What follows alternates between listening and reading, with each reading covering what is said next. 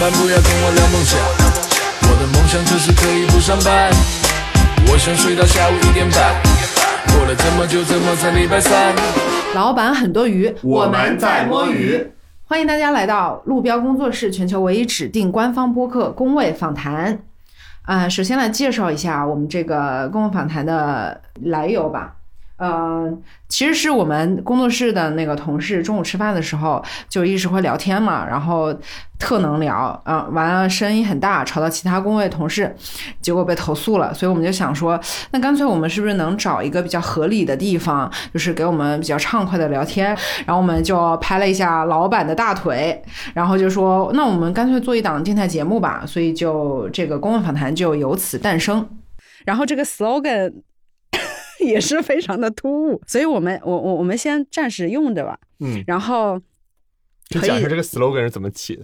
这 slogan 是本来本来就是本来他说要讲一个跟摸鱼有关系的，然后我觉得跟摸鱼有关系，我就上网搜那个押韵精灵来找有什么词儿跟摸鱼是押韵的，最后发现多余是押韵的，然后想什么是多余的，就是老板是多余的，所以叫叫老板很多余，我们在摸鱼，就是 slogan 的来历。对，而且为什么会有多余？是因为其他他给了很多那个成语的然，后我都不认识，没什么文化，没什么文化对，，所以我们啊，这个电台的定位就非常清晰了。对，然后现在已经聊了好几分钟，什么定位没有文化的电台。对，然后现在聊了几分钟之后，发现老板就一直 被我们晾在旁边，确实比非常。尴尬。对，所以现在我们来来来来引入啊，非常非常强硬的引入，引入我们的老板啊，旷达同学啊，自我介绍一下。我还在想摸鱼的事儿。最近工作量不太饱和是吧？太可怕了。还是有很多事儿可以做的。好 的嗯、好好，大家好，我叫旷达啊，是多余的老板，然后被抓来做第一期的播客录音啊。多余的老板应该是路标的老老板哦，不对，路标的多余的老板。多余工作室。已经被洗脑了，完了完了。然后，然后这一期节目呢是这样子，这一期节目的由来也有一个原因，其实因为我们第一期是请到的我们呃另外一个同事，是一个声音女友项目的一个制作人，他叫甄玉同学。然后呢，因为他最近啊、身体上面有点不适，所以今天就临时就取消了这个录制。然后我们临时 找了老板来做替补啊，非常好。然后也非常符合我们这一次的栏目的定位。其实我们这个栏目呢，也有一个小标题叫“老板来了”。然后“老板来了”的定位呢，就是挖一挖，就是老板最近有没有什么比较狗血的事情 发生什么？多余的事情？对，然后呢，然后，呃然，后我们两个不做个自我介绍吗？对，所以当我剪辑的时候就得就得反过来啊，这个节目该不会是我剪吧？我们来做个自我介绍吧。你你来介绍一下你自己。好，我叫狮子，然后目前在路标工作室负责营销策划的工作。嗯，大家现在听到的这个公共访谈呢，就是我策划的第一档播客节目，后面会陆续邀请到我们的话痨同事一起为大家带来欢乐。嗯，有可能我们谈到的话题会引发大家一些思考，甚至是有一些赚钱的机会啊，所以请大家多多关注吧。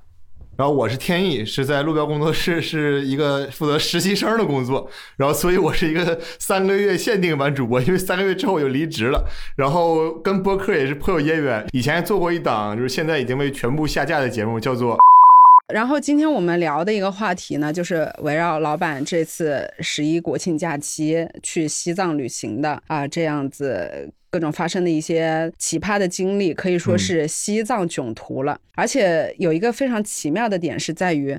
啊、我们全员呢，在这一次国庆期间呢，也是遭受了各种的各种的劫难。对 劫难，而且都是围绕着发烧，就是“烧”这个字来发展的啊。比如说，我们今天本来要参加录制的甄玉同学，他发烧了。然后，另外一个制作人叫小英，他家被烧了。这谁谁敢听我们节目？对，然后我们的老板在这次西藏之旅的时候也发烧了，而且他还还加高反，就其实是说起来有点搞笑，但是其实正经的有点是威胁到生命的一次体验，还是非常有意思的。啊，飞飞袭到生命的一次体验，然后有非常有意思意思的，挺好，挺好，挺好。就是最后你没死，最后来回过头来讲这个东西都可以说有意思，对吧？如果是死了，那也那就多余了。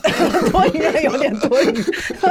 对对对，所以所以所以所以得听一下，就是呃，之前老板有在群里就是说了一下，本来说是想想展开来说一下他这次的一个高反啊，什么包括一些梦境的的经历，但是我们就就此打住，赶紧来录这个电台，通过电台来来来讲这个故事，所以我们相当于也是第一次听到，还挺好奇的。对，所以你是在那个西藏。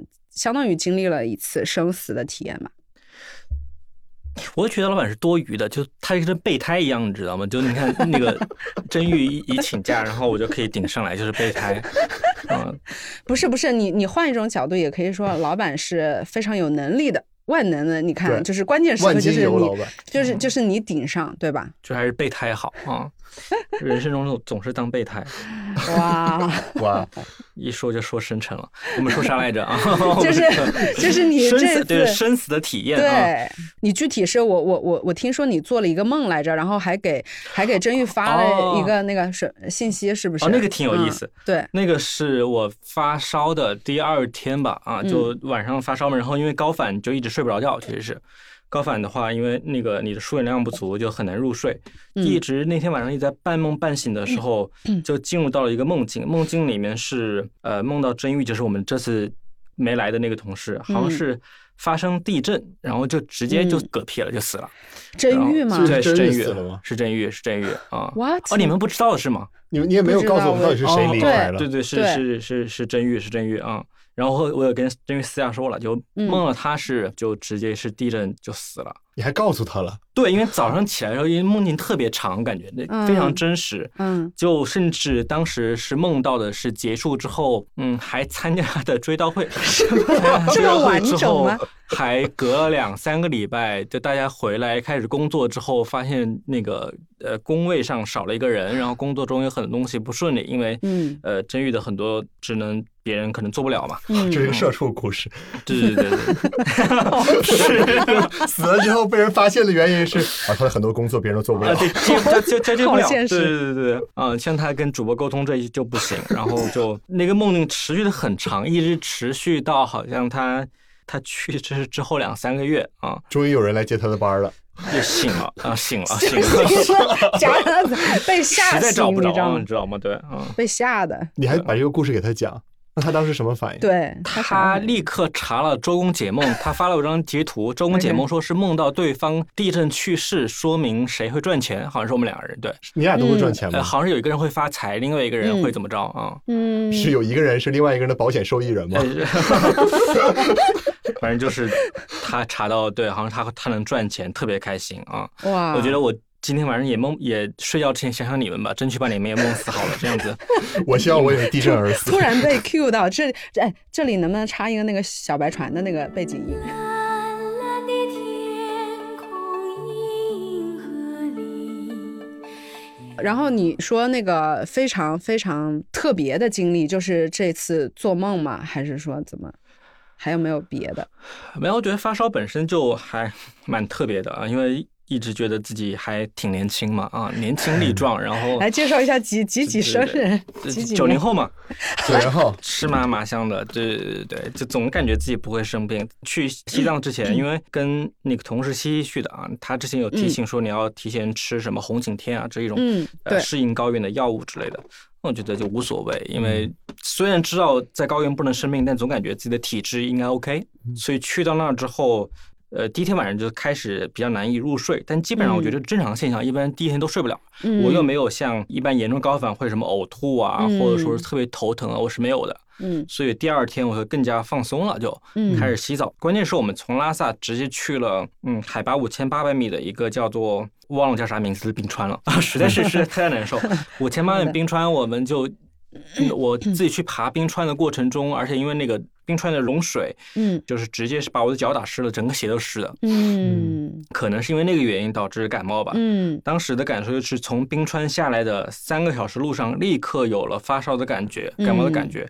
嗯你首先会是感觉自己的那个体温升高，然后是马上会有鼻音，嗯再往后会有眼压升高，就知道肯定是感冒了。嗯，这个时候就开始紧张，因为也所有人都会嗯提醒你说，刚去西藏时候注意不能感冒，因为很容易肺水肿。对肺水肿的话就比较麻烦啊。对嗯缺氧不足，然后就去了。晚上是在呃拉萨的一个县城，叫当雄县城里面去住的，因为拉萨比较远。那个时候当地的医院也关门了，而且我当时不太敢去医院，因为那时嗯候去医院的话，你有各种核酸检测啊，然后各种嘛，嗯我估计很麻烦。就在当地找了一个小诊所去治疗，但也不叫治疗，就就吸了个氧。呃，嗯我和同事一起吸氧的，他吸完氧之后就立刻就好转了。嗯我吸完氧之后体温升高了。啊 你吸的是是吸错了吗？还是？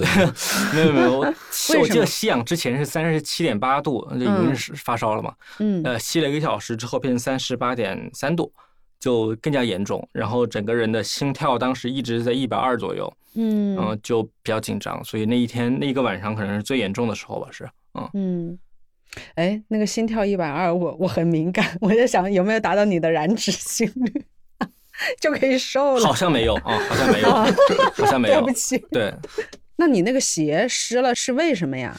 呃，因为踩在那个已经融化的雪水上，然后就不小心那个泥巴可能就直接进进鞋了。你那个鞋子不是防水的吗？就是普通的布鞋啊，那大家都穿防水鞋，你为啥穿布鞋？就我以为很简单嘛，哇，你哇，你胆攀登者子是真的大对，就觉得应该没什么问题啊。我想起之前也之前去过冰川，虽然哦就爬冰山会冰川会会有点累，但应该没什么问题。后来我想了想，我那个所谓之前是六年前了，那时候你还是一个九零后，呃，对现对那时候可能是个零零后，那时候是，那现在稍微成熟了一点啊。我的天呐，那你相当于是从第一天就开始发烧了。呃，没有，第一发烧，第二天啊，第二天开始发烧，那你也没享受到啥呀？呃，也还好了，也还好了，就撑着病区，还是 去了一些景点都去了哪些让你印象深刻的景点？啊。一个叫布达拉宫，还有标一个准游客，对对，还有一个叫呃圣象天门啊、它是一个、呃山洞啊、嗯你可以说是一个岩洞吧啊。嗯然后它是在纳木错的湖边儿，嗯、嗯也还蛮蛮有意思的。是人造的还是天然的？呃天然天然的天然的。但那个我觉得印象更深的是，它因为它是一个最近几年新被开发的景点，所以其实嗯到县城到各个地方还比较麻烦。呃，尤其是有一段五十八公里啊，其实非常深刻，就网上各个游客把它叫做搓衣板路。嗯搓衣板路那你们能想象什么叫搓衣板路吗？就是是说它那个台阶特别的很崎岖低吗？很低吗？还是？呃，就是很崎岖，对崎岖哦。看来我嗯理解的不太对，就对。开着车你总是在那个颠簸啊，而且哦跌得非常严重。我们可能全程，因为我们那是辆轿车，不是辆越野车，全程的五十八公里是以十五到二十五公里的时速在开哇好慢。啊，嗯就他那颠的特别辛苦啊。其实我们还好，那个司机可能很难受啊。啊啊嗯，哎，那那有一种骑马的感觉，会不会？骑马也是这样颠颠颠 哎，骑马如果速度起来反而不会颠，啊，速度起来反而会很平稳。有点像骑驴的感觉。骑驴可以。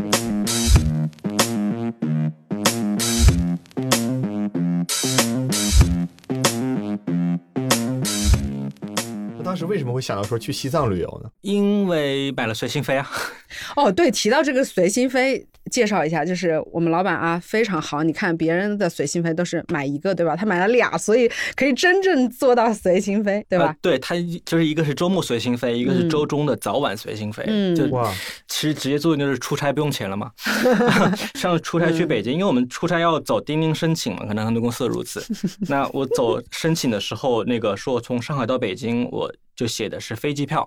行政同事提醒我们说，那个飞紧急还是用高铁好了，我就非常潇洒的备注了一下，用自己的随行飞只会产生一百块钱的那个机场接人费。哇，哇，当然过了几个小时了，行政同事点了一个赞，好可能现实，可能没看过如此省钱的同事吧？啊、哎，哭了，这所以你是在疫情期间买的随心飞对吗？对对然后之后你的每个周末都是在旅游中度过的吗？是的，呃，好像只有一个周末不在啊，只有一个周末不在。哇，那你岂不是就是全中国大江南北你都去过了？呃，好是可以这么说，对。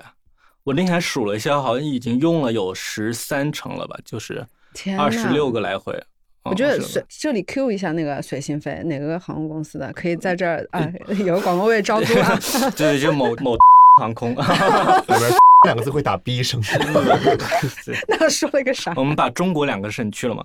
你是第一次去西藏吗？是的，一第一次去西藏，那你之前去冰川去的是哪个城市？冰川？呃，在嘉峪关，嘉峪关旁边有个小小镇叫近铁山，它是可能好像我记得当时还是中国最大的城市冰川，就所谓城市面积离城市很近的一个冰川嗯啊、那个那个是什么样子的？那个是白色的啊，有冰。很好的形容。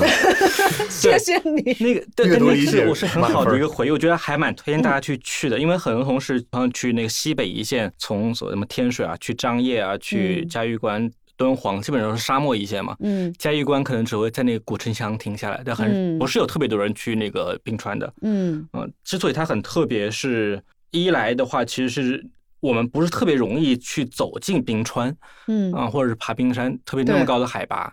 而且它本身已经是一个旅游景点，相对来说比较成熟，就所有的那个配套设施都还是有的。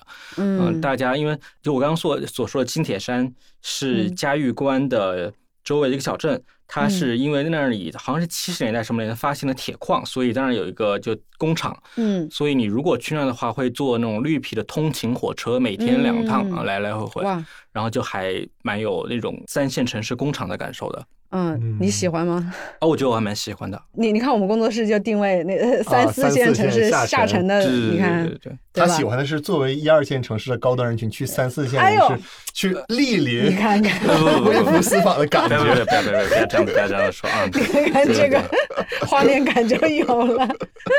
因为我自己可能也是来自于这种城市啊，就嗯很喜欢三线工厂城市。其实我们在说三线、三四线城市也好，就是它给人的感觉。就是是什么呢？其实我我们只是说三线城市这样一个描述，其实归根究底可以有什么形容它的这个感觉会让你很喜欢。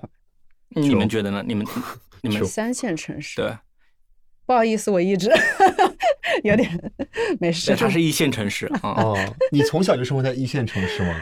哎哎，可以可以说一下，我们也说一线城市有底层人群了，就 OK 了。所以你是一线城市的高高级人群。一线城市的底层人群，你看看，我是三线城市的三线人群，你是哪个城市市我是沈阳的哦，。沈阳，完了，听完这期节目，所所有沈阳的人取关。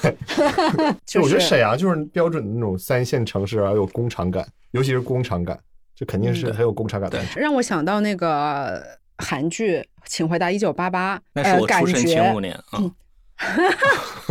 就到时候把那他的真正的出生年月日放到那个简介里面去，标题就是几几年出生的老板来我们这儿做客。可以可以，就是不是刚才刚才不是聊到那个三四线城市的感觉嘛，就会让我想到那个一九八八这个剧的感觉，就是他们。第一集的一开始就是有很多小孩，就是各种就是家里吃饭了，然后爸妈嗯喊吃饭，然后有一家人好像是缺了一个什么没有米饭，比如说啊，啊我我有点忘记对，去借借完了之后，后来大家大家就互相传菜，大概有四五个家庭就互相传菜。本来有一对就是那个下围棋的那个男生，他是父亲，就是叫什么那个父亲，你要说父亲的韩语吗？阿爸，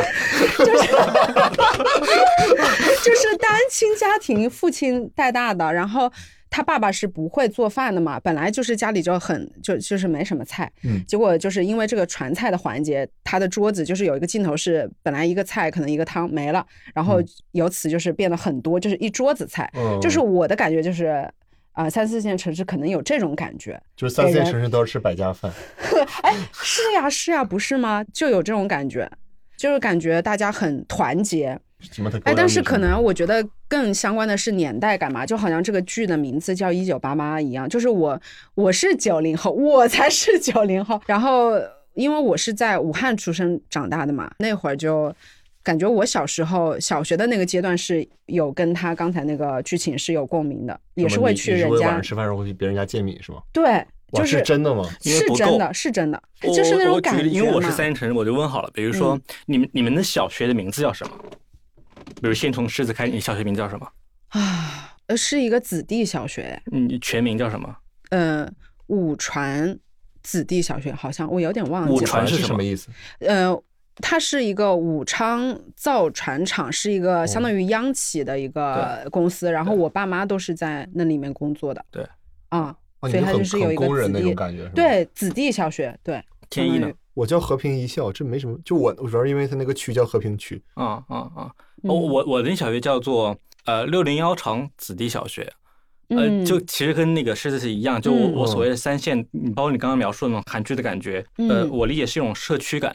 就我们先用社区，但当时其实用厂矿，因为在三线城市或者特种厂矿城市而言，嗯。我们和大家的身份区别不是来自于说我来自于东区、西区、南区、北区，嗯。而是又来自于 A 厂、B 厂、C 厂。嗯，那特别是厂矿城市更是如此，一个城市有很多个厂矿呃结合起来，而我那个城市本身就是三线建设呃形成的一个新城址，嗯。所以会导致结果是，其实那个城市没有完全属于它的方言，而是嗯。呃就南来北往的各种人聚在一起，把他们的方言嗯聚集起来，然后形成自己的城市文化或者社区文化。哦一个人造城市的感觉。对对，哇，对这个蛮有意思。就三线城市很多特别，因为大家的社交网络特别密切，我们总说可能走个五公里、十公里嗯就能把城市的横轴线给走完。嗯这就是大城市和小城市、小城镇的一个不同吧。对我来来说，嗯我们可能非常熟悉，比如说我们小时候买那个雪糕、买冰场，在哪儿可以拿到最便宜的冰场，嗯，然后可能去哪儿看电影院、去哪儿溜冰，嗯这个可能对我们来说是很清晰的。大城市同学可能就知道他所在的那个小区或者那个、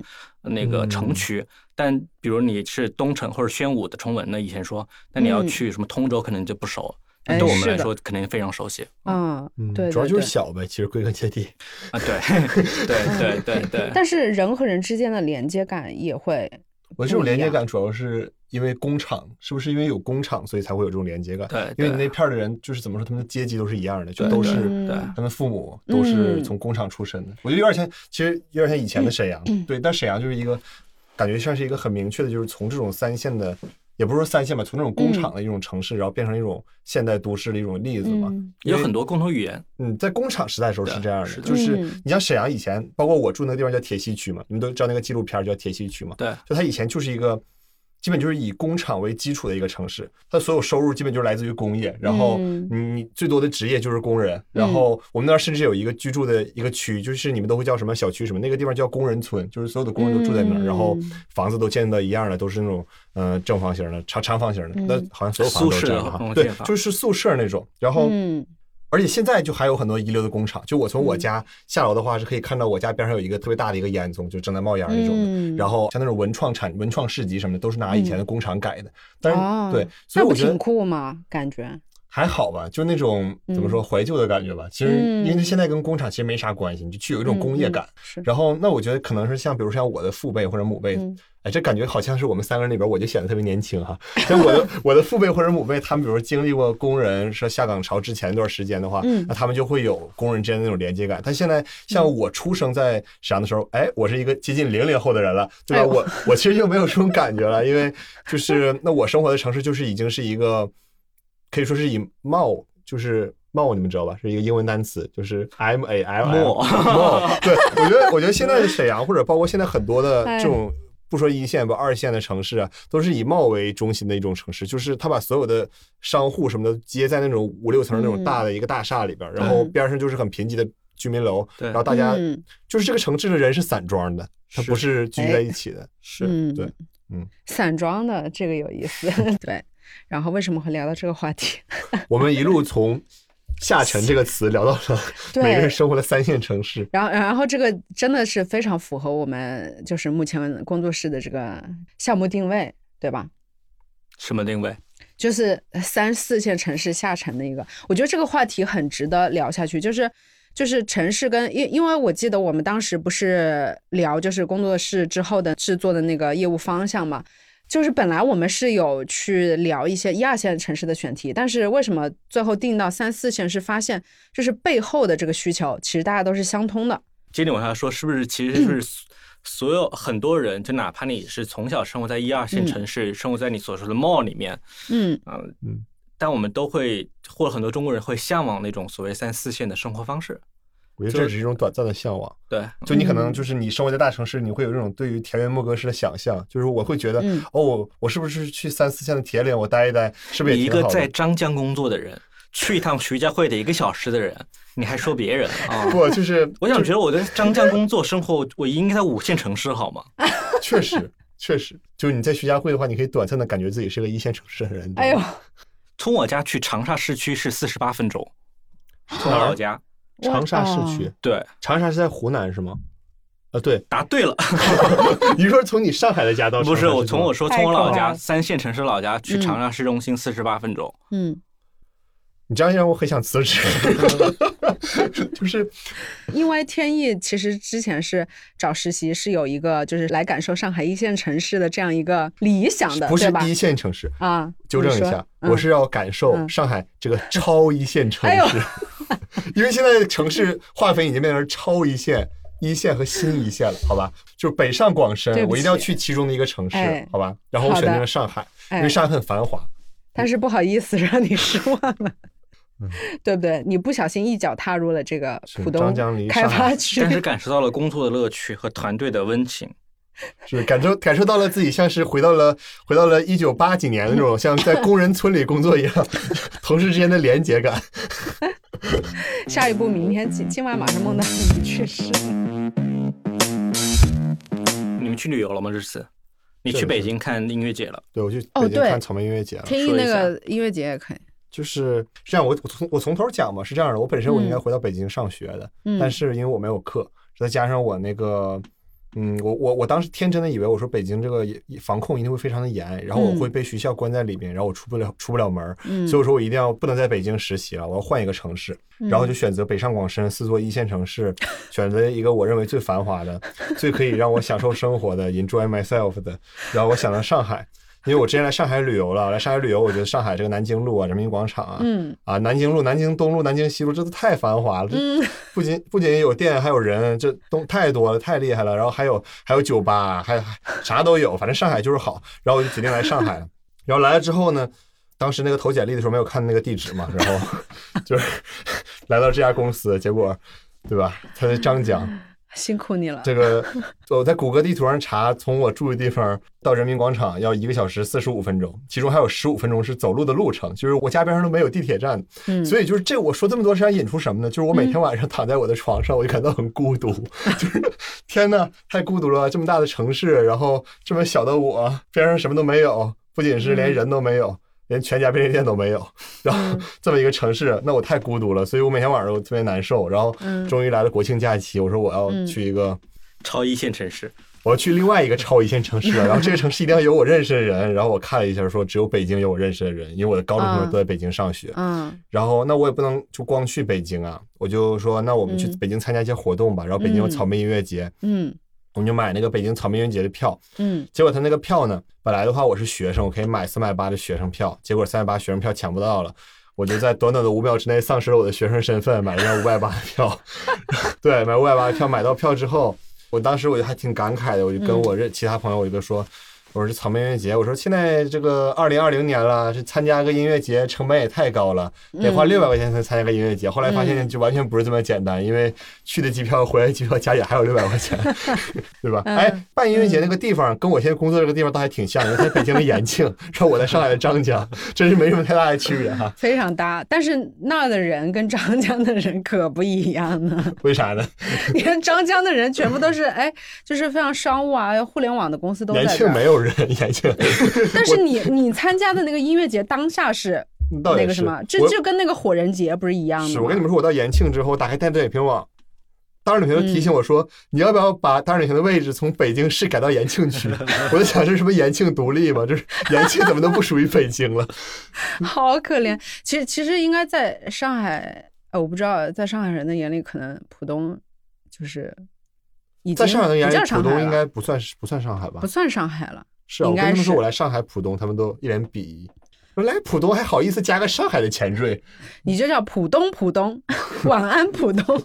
浦东浦东，感谢什么呷哺呷哺的姊妹品牌。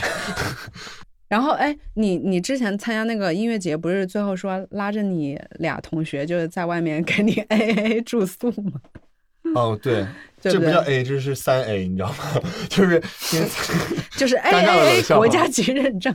对，因为参音乐节之后，因为我特别喜欢上班嘛，就我喜欢在那个这种公司里边体验跟同事之间的连接哎，所以我必须在八号，八号就是假期结束，九号我要准时到我的工位上坐着。对你，听听，所以就是当天，所以当时是七号草莓音乐节就结束了，嗯，然后是当天晚上半夜十二点结束的。对啊，我其实半夜十一点结束，但是我坐着那个公交车到市区，这个所谓的市区呢，其实也没有离市很近，好像也就是至少到了一个有地铁的地方，然后就已经是半夜十二点了。有三个同学他们都跟我说，嗯我们可以回到自己的宿舍。我说不，你们不能，因为我不能回去。我说我明天早上十一点的飞机，你们必须跟我在那边住。然后他说，他们说行吧，嗯我们就找到一家私人元酒店，叫。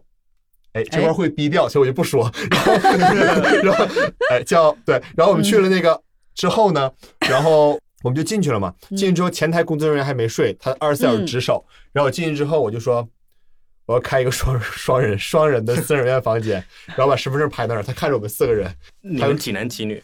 我们三男一女，啊，所以那工作人员看着这个女同学的眼神就很迷离，跟我们说双人间只能住两个人。我说我们看电影，我们就是我们四个人自己可以安排好。他说，但是我们这儿规定就是，他就一边是那种挤眉弄眼啊，然后呃躲躲闪闪啊，跟我们说什么，嗯哎呀，我们就是哎规定就是四个人，哎，我们四个人就不能在一个屋子里边住啊。但是呢，但是呢，如果你开两个双人间，嗯然后有两个人一不小心到另外一个屋里去了，哎，我这儿也管不了。OK，我说就是想多赚我一个屋子的钱呗，我就没有办法，只能又开了一个又开了一个双人间，然后我们四个人到一个屋子里边，嗯我第二天早上来上班了，嗯，多好的一个故事啊！然后你非常完整来了，然后然后然后我们那天上班其实是也就几个人，几个同事，对不对？嗯有的同事没来，然后就是真玉同学发烧了，嗯，就又回到了我们前面的那个这是烧的环形，这是环形叙事吗？对，我们形成了一个非常完整的闭环。你们看今天那个微博的热搜之一吗？就是上海名媛，没有，我们上班都不看微博了。不上班之前的，对对，上班之前的，说是有一个名媛群，然后他们是高级版拼多看了多看了看了，每天在群里面去拼那个酒店的住宿。你刚刚说是两人间住四个人对吧？哇他们有一个两人间住三十个人，哎，对，然后每个人去拍十五分钟，对拍好看的照片，然后发到网上。你知道这个叫展示面吗？这有一个专业术语叫展示面。展示面没就听过人设打造是吧？对，但是这专业的术语叫展示面，就跟啊 PUA 什么都很有关系。嗯对，一般都是男的在用。嗯，我我第一次听，我今天早上今天早上上班之前才看到说女的哎呦用这个东西，对，这个时间段，都是那个就是男的嘛，很多男的不想去泡小姑娘啥的嘛，然后他们就啊花钱在你们上淘宝就能搜到买什么。买图吗那？不行，买图是不行的，因为买图那啊不是你自己照片，那你见面不就完了吗？他们最终的目的还是要见面啊，所以他们就去找那种摄影团队，然后给自己照相。找摄影团队挺有钱啊。不，我是那种就是哎三四线的摄影团队嘛，就是 不就是比如说你想啊，比如说一个人他如果有两千块钱，他不可能用两千块钱买一台劳斯劳劳斯莱斯。嗯，你看我都不知道劳斯莱斯叫什么，我还劳斯劳斯，就普通普通呷哺呷哺的同款，就是他这两千块钱，但是他可以用两千块钱，他去租一个摄影团队，然后摄影团队去帮他找找找劳斯莱斯，然后他跟劳斯莱斯合影，他坐到劳斯莱斯里边合影，然后他就住那个五星级酒店，他跟五星级酒店合影。他就他去那些，他去跟别人拼那些那个西餐店呀、或者是嗯下午茶呀、米其林三星啊，然后他搁那照十五分钟，他两千块钱是可以做这个的。哎，但是所所以他目的达到了之后，他他岂不是要花更更多的钱嘛？所以他泡啊他就哦泡到了就是泡的他泡到了花就开始别人骗炮了，然后他就他就走了，他就换下一个了，他把人拉黑了，换下一个。哇，但我说到这儿，我还要讲一个，就这可以回到刚才的话题，就三四线城市。嗯你知道，在一二线城市，像上海，它嗯展示面就是找一个劳斯莱斯，对吧？去五五星林三星的那个下午茶去拍。但是在我们三四线的沈阳铁西区呢，沈阳铁西区你可能找不到一台劳斯莱斯，对吧？那你这两千块钱怎么办呢？你该怎么来拍你的展示面呢？你也没有米其林三星。我当时就亲眼目睹了一个人在拍他的展示面。我在我们沈阳边上的那个，我刚刚跟你们说那个工厂那个艺术街区嘛，嗯有一个男的在那块儿，男的在那块站着，然后两个摄影师在边上拿着两个单反特别长那种镜头的，嗯前面还有闪光灯，然后就开始拍他。他们拍摄的场景令我感到十分的吃惊。嗯，他们在铁西区唯一的罗森便利店橱窗外拍照，就是他在那块站着，戴着一个口罩。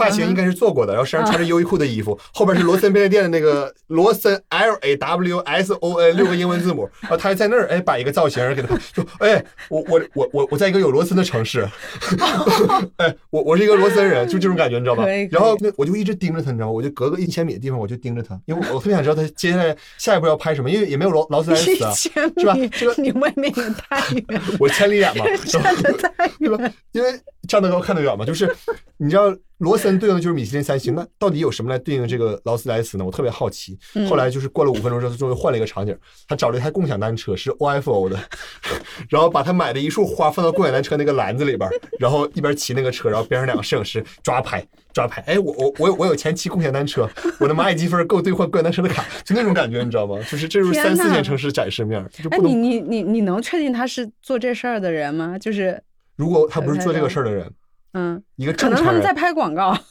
他是那他到底是拍螺丝的广告还是他在他在拍软文广告，什么有可能什么软文？软文。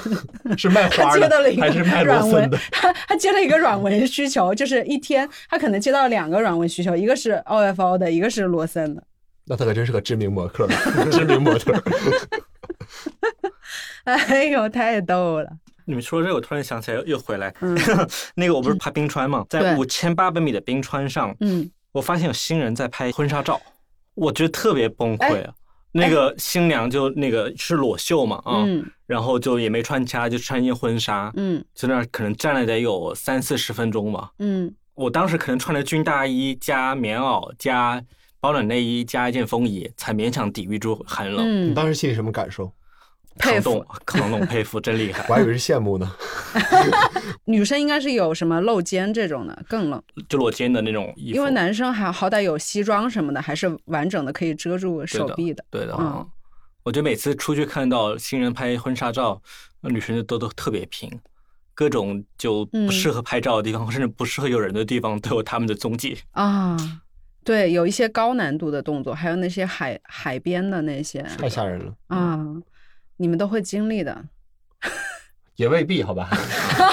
哦，这样这样，也或者经历过哈，没有的。哎呦，哦，还有这个人设呢。哎呦，好吓人呐！哎，太可怕了。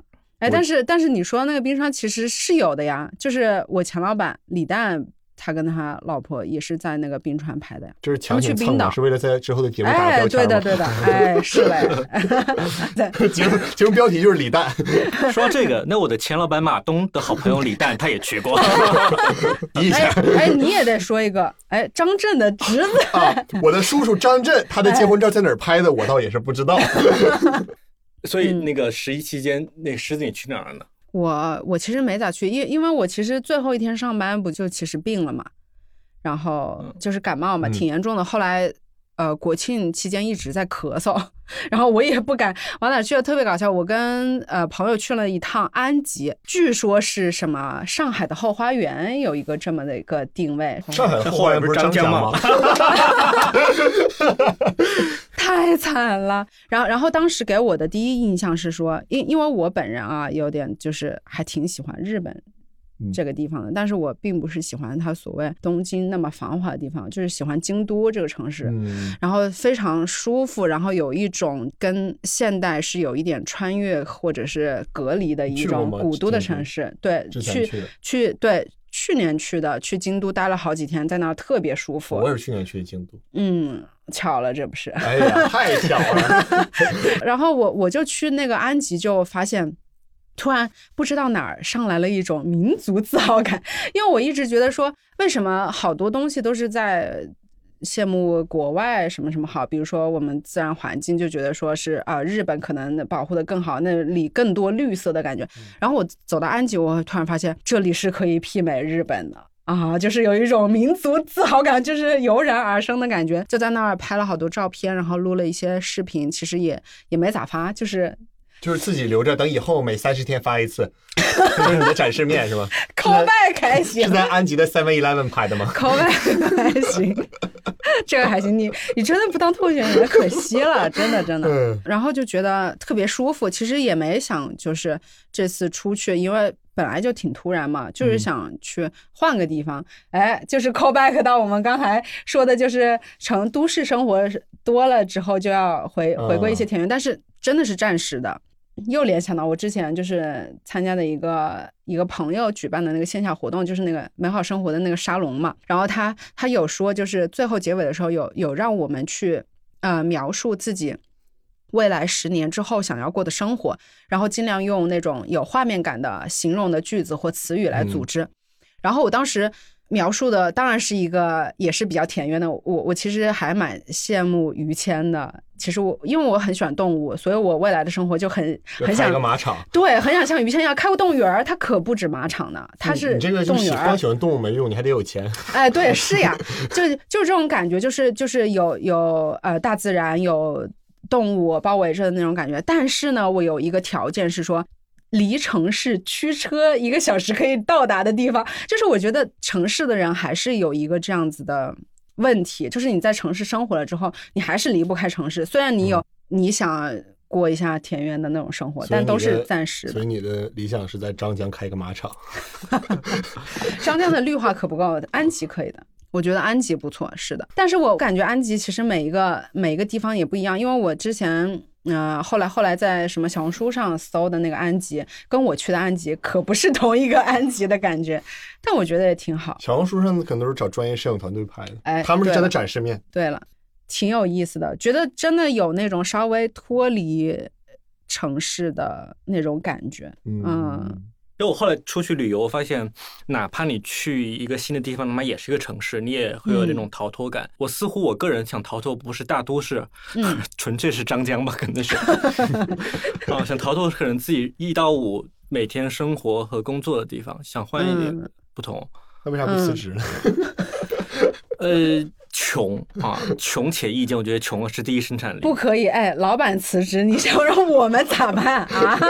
我们就拿着发的那个六十块钱的补助下午茶卡，不是一百二吗？实习生可能完了，你你说出真相了，完了。我明天就辞职。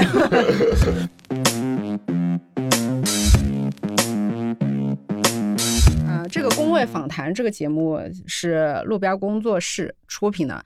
那么路标工作室又是一个什么东东呢？啊、由路标工作室的老板邝达同学来介绍。我们的我们的本名叫路边摊工作室，就我们的钉钉签名就是路边摊工作室，欢迎你来。嗯我们去年在聊的时候，发现我们的，也许我们去张江旁边去开路边摊卖那个烧饼，说不定赚的更多。嗯啊，我们真真人测算过，好像是是的。哇，我没想过干脆开一个那个小食坊给喜马拉雅的所有同事送外卖得了，一定赚的比现在更多。这个我们嗯现在也仍然在我们的计划之中，也许 也许哪天实在走走不通了，就就这条路吧。嗯，呃，我忘了问题是什么了。就就是是路标工作室是干什么的？嗯，路标工作室是干什么？天哪，这个问题，灵魂拷问。对的，我们从来我自己从来没有想的特别清楚过。嗯，嗯，哎，其实首先我觉得可以可以先介绍一下，就是旷达同学的一个简单的履历经验，对吧？那个单身，然后 这是重点啊，单身，单身，单身。这是征婚嘛？这个哎，单身伴侣招租，嗯，你可以拼一拼啊，就拼个多样，我可以拼一整理的展示圈。我还以为说什么伴侣可以拼几个，就是可以可以不只要一个伴侣。警察来了，我跟你讲，王警，呃，我真要自我介绍吗？不用那么严肃了，就是大概讲。开始了哈。那个我出生于一九九三年啊，一九九 骗婚，你看看 骗婚来啊，出生之后我上过幼儿园嘛，呃，跳了一级啊，然后哎对对呦，对，我记得工作是可能包括做过记者，嗯，然后啊，我做过老师，我当过老师，我是不是没有说过老师这件事情？我觉得这个经常，你当过什么老师啊？我当过小学老师，我还打过人，呃，当打过小孩儿。当老师的时候，我觉得一直是，一直是引以为东西啊？这是什么？为啥打人呢？呃，因为那时候是当支教老师，去支教了半啊年，在那个支教还打人？哦，我觉得这是一定要特别去提的这一点，因为嗯支教老师都是不专业的嘛。那虽然我有支教半年时间，相对已经比较长了，但嗯其实因为不专业，它不仅是说你的教学方法啊什么不专业，比如说如何面对孩子的心理问题啊，你各种课堂管理啊，嗯或者是包括老师自己的情绪管理，是没有人辅导的。嗯那那时候孩子是二年级，又是农村小学，就嗯那时候基本上自我意识刚刚形成，然后没有什么纪律性，所以经常容易那个情绪失控。我刚刚说打孩子是有一次放学去留堂的时候，就有嗯。孩子没交作业，嗯。就把他留下来写作业嘛。然后他不肯，就然后当着大家面，可能就是在触犯了我的那个管制权威吧，好像用这个词很奇怪，嗯。因为当作为非专业老师，你是很容易被触怒到，且没有办法，你因为你下不了台，所有嗯。所有的孩子都看着你说，如果你不惩罚他，你可能你的威严就没有了。所以当时拿着那个教鞭就打了他的那个手掌心，啊，打的还蛮狠的。我觉得那一下打完之后，立刻当然肯定很后悔，然后就来反思这件事情。就支教老师为什么说总是有各种各样的一些问题存在了，包括那那个后来小孩儿是当场哭了嘛，当场哭了嗯嘛，对啊，但是也是呃哭，即便哭了还是就特别的叛逆嘛，嗯，当场就拿起书包就走了啊哦，当然晚上还去去家访之类的啊嗯啊，我其实一直有个项目一直想做，哎，大真撤回来了。我们路标说是做什么的？嗯我们一直在研发和开发音频节目啊。我音频一直有一个节目想策划是嗯，我想做一个给支教老师的教学节目，因为嗯很多支教机构它是缺少教学辅导和教学的督导的资源，也没相关的培训。那我们帮你培训好了，你所有老师上岗之前，你可以通过听音频节目，看我们的各种教程，知道比如如何管理课堂纪律啊，如何去做各种的那个课堂互动等等等等。这一部分是我一直想做的，嗯。但呃，我当时接触了中国最大的一个支教机构，哎，不说名字了啊，嗯。就他们是唯一有支教老师开始前培训的，嗯。我觉得很好。我们整个那个课程的大纲也有了，嗯。但我拿去做那个其他机构的访谈的时候，发现很大一个问题，就是在中国的支教界，其实每个我觉得每个界别都是这样，大家对于一件事情理解是不同的。嗯，比如说我刚刚所说最大的那个，它其实是美国的机构，那嗯它对中国学生课堂管理的方法的美式教育和嗯其他机构是不一样的，是这会导致其他支教机构根本就不认这一套的系统。是。嗯。这个就也是呃让这个项目一直没有出来的一个原因吧，我觉得是，嗯。但也是我会觉得很多方方面面就大家都想的很好，但其实有不同的理解在里边。嗯，其实这个是一个很大的课题，就是嗯关于教育这件事情，真的是一个很复杂的东西，对吧？嗯而且你看现在，比如说一二线城市，很明显的就是针对每一个不同阶段的孩子该怎样教育，其实都有很明确的划分。就对它会分得很细，对嗯，所以在这里又插播一下啊，有广大听友能听到这个消息，对这个项目感兴趣的，可以联系我们，好吗？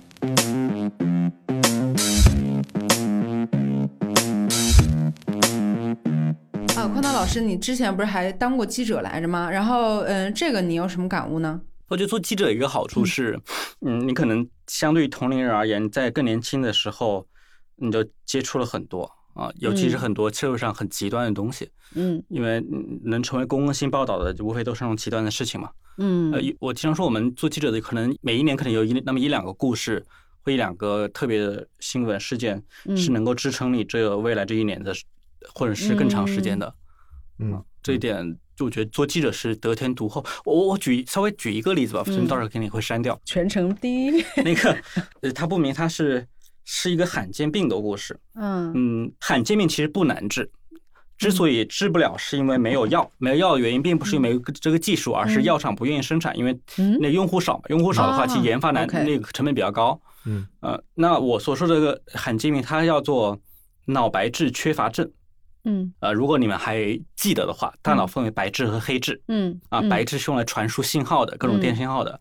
那白质缺乏症呢，就会导致你的白质逐渐减少，你的各种信号无法传达。嗯，换句话说，有小孩儿的话，你会逐渐的开始，比如说你的手脚不能动弹，你会可能不能咀嚼，可能不能排便，嗯但其实你心里是一清二白的，因为你整体的思维是正常的，无非是你无法指挥你的四肢和整个躯干。嗯这一种疾病就是它是先天性的遗传疾病。嗯我所说的那个感动的故事是有一个这样的爸爸，他的孩子就是嗯感染了这种疾病。嗯那嗯，他女儿大概是三，我记得是五六岁吧，然后基本上当时还有一两年就会就肯定要死亡了，因为这个东西无法去逆转的。嗯就他中间各种治病过程我就不说了，这万一嗯他们付出了很多，前赴后继的家长都付出很多。我记得我问过他说：“你这个就内心什么感受？”然后他跟我说的一个描述，我觉得特别棒。嗯他说：“呃，开始当然是愤怒，但后来接受的时候怎么理解呢？是觉得说这些孩子就是呃上帝派给人类的天使。哇，呃，还没到挖的点，好 说完你会更挖，因为基因突变是嗯。人类进化的必要因素。就我们必须要基因突变才能够进化，是。因为基因分演化和突变嘛，是的只有不断突变才会有一些新的东西嗯一一出来，比如我们嗯。适应，比如没有尾巴，或者是毛毛发减少，嗯。等等等等。但是基因突变是无序的，换句话说，嗯可能一百个突变里面可能只有一个是符合人类下一步生活的现状嗯是好的，另外对九十九个突变都是无效的，都是必然会死亡的。对像那个孩子的那种基因白质缺乏症，其实就是某种基因突变造成的。嗯所谓天使的意思是什么呢？就是他是上帝派到人间帮人类试错的。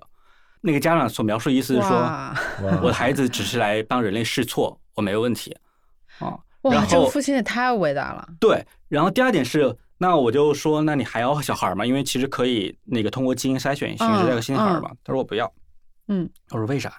我想要我的这一只基因在这个世界上消失。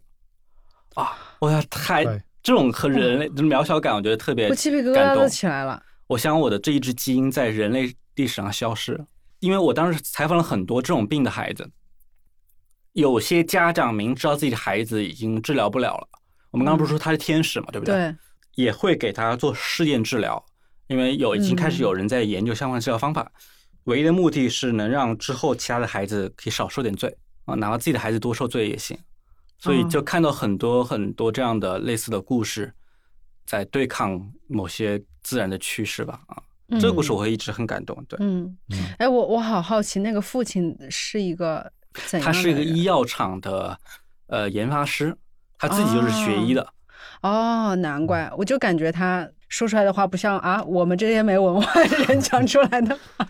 那个病真的很痛苦的，因为、嗯呃，那个小孩儿最开始是那个消化道开始蠕动比较慢，肠胃蠕动比较慢，所以很小就要吃各种流质食物，嗯，然后大家想象不出可能那个孩子的相关的痛苦情况吧。就是那为什么就是一开始就是心怀理想啊，心怀这种理想主义，然后做新闻的这样一个身边经历很多感动故事的这样一个记者，现在却成为了一个啊脑子里只有赚钱的老板呢？没有，我就我反而是一致的。这个我一直说过很多，嗯就我并没有觉得我完全离开做媒体、做公共报道这件事情，嗯我觉得还是会回去的。嗯就现在我只是在做田野调查而已。我是二零一八年，就是做了五年记者之后，嗯就开始转行的。嗯当转行的原因并不是觉得记者不行，而是觉得做了好几年记者之后，第一是感觉我的整个方法和知识没有得到突破，还是用以前老的方法。嗯，第二是，呃，因为我一直跑政治新闻、社会新闻，就跑各种极端面。嗯呃，是我当时在北京百子湾咖啡厅写稿的时候，呃，我突然就听到那个身后一个那个那个老板娘在教训他的伙计，嗯。说伙计什么这桌子不擦啊，或者客人来了那个不招待之类的，嗯。极其日常的对话，我突然感觉到很久没有听过了，因为每天以前每天都是去采访最极端的事情，可能生离死别，可能是各种冤屈，嗯。可能是各种那个灾难，嗯。嗯很久没有听到如此日常的对话了。嗯。所以当时觉得我突然觉得有点离地，尤其是做记者的，你可能就缺少一些日常的感悟吧。嗯。啊，而且我当时一直做政治新闻的话，我觉得缺少一些呃真正的商业社会的 sense，所以呢，我觉得我要暂时抽离出来媒体，就不是还是做记者，但是抽离抽离出来媒体而已，去下商商业公司，看看他们是怎么做事儿的，所以就有不停的转行，包括像现在做的话，对我来说也是。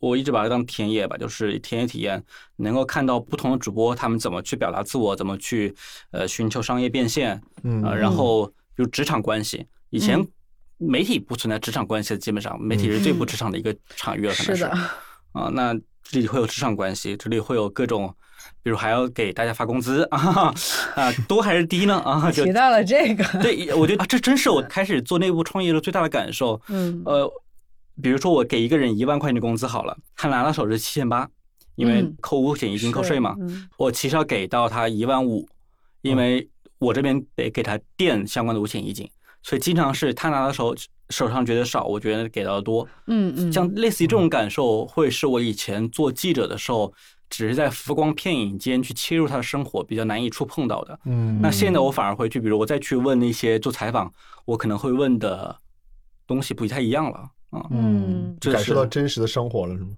对真实的生活，真实生活了啊。嗯嗯嗯，然后刚才我呃有一个是我想问的，就是刚才讲到你的一些经历什么的，然后包括这次西藏的这种生死体验了，可以说接近。你对那个去西藏之前对那个城市地方的有自己的预设或者是向往吗？或者期待吗？说西藏嗯想到藏族，像藏民，其实是一个非常明显的他者嘛，嗯就想象不一样的生活，不一样的宗教信仰啊、所以其实是想寻找某种，也不说世外桃源，嗯不一样的生活方式，去奔着那个去的是，啊。嗯那你有找到吗？就因为我一直那个晕晕乎乎的嘛，啊，我说在西藏全程可能都是在那个缺氧的状态下嗯啊，反而唯一一刹那稍微有思考的是，我在那个当雄县城小诊所里吸氧的时候，嗯就吸氧的稍微清醒一点。嗯那种地方的诊所有个什么特色？就小城镇的诊所是大家的公共聚集场所之一，嗯，就像小城镇的那种戏台。或是嗯乡村的老榕树，晚上大家乘凉，然后那个诊所可能就是周围的人在旁边那聊天一样，嗯，那里成为一个大家公共讨论空间，在聊嗯今天谁发工资了呀，或者是哪哪一家什么 吵架了呀之类的。话题？啊，就那一部分我会觉得很生活化，因为我觉得我们旅游一般不会去诊所旅游吧，尤其还插着那个吸鼻的那个管儿、啊、在那旅游，然后也见证到了来来往往的人跟他讨药，呃，跟他要求呃要治病，听到了一些很多也不是很有几个特别的嗯病例吧，比如有一个是。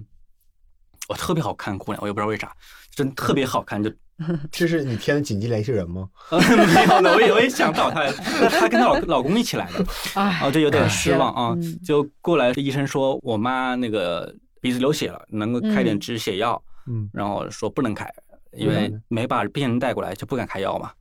哦，嗯是怕吸毒吗？呃，不知道就不知道是各种原因，反正不能开药。然后就在那磨叽了，大概可以有几分钟，但还是不肯，就失望的走了。结束之后，那个诊所老板就跟我聊天说，这种药不可能给他开的啊。那这个地方人谁知道他们拿药去干嘛啊？哦，可能是药物依赖啊，药物过敏啊，或者是可能是给其他人去止血呢，啊，像这种药都是不能开的啊，哦，是哦，有一些类似的一些。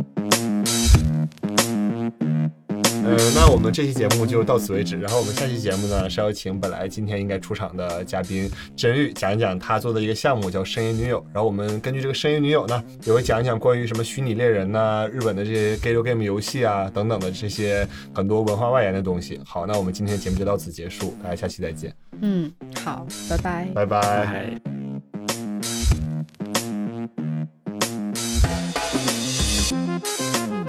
不要跟我聊梦想，我的梦想就是可以不上班。我想睡到下午一点半，过了这么久，怎么才礼拜三？